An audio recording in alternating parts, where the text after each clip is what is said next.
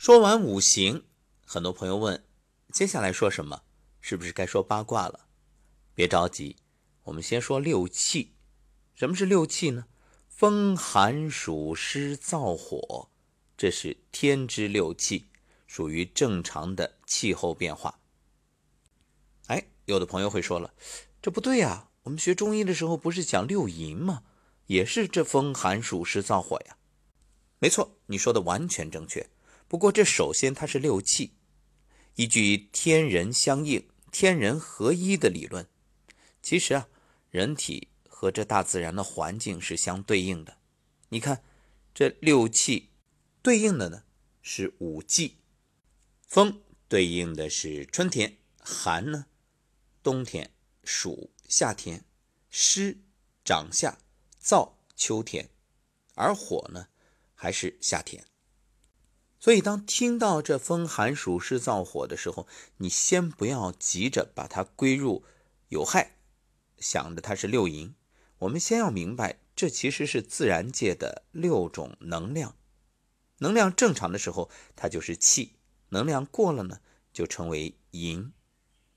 正所谓“虚邪贼风，避之有时”，就是说这个能量啊失去平衡了，变成了邪气，也就是六淫。所以啊，究竟是六气还是六淫，一个判断标准就是。它有没有失衡？有没有过度？会不会让人生病？所以我们一直在说正气存内，邪不可干。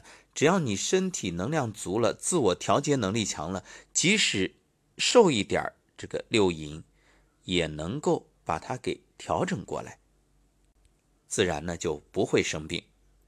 我们说打铁还需自身硬啊，就是你究竟有没有抗病能力？其实中医讲的就是你。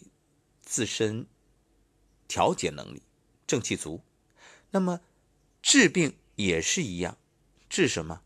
不是去到处杀病毒、灭病菌，而是提升你自身的正气。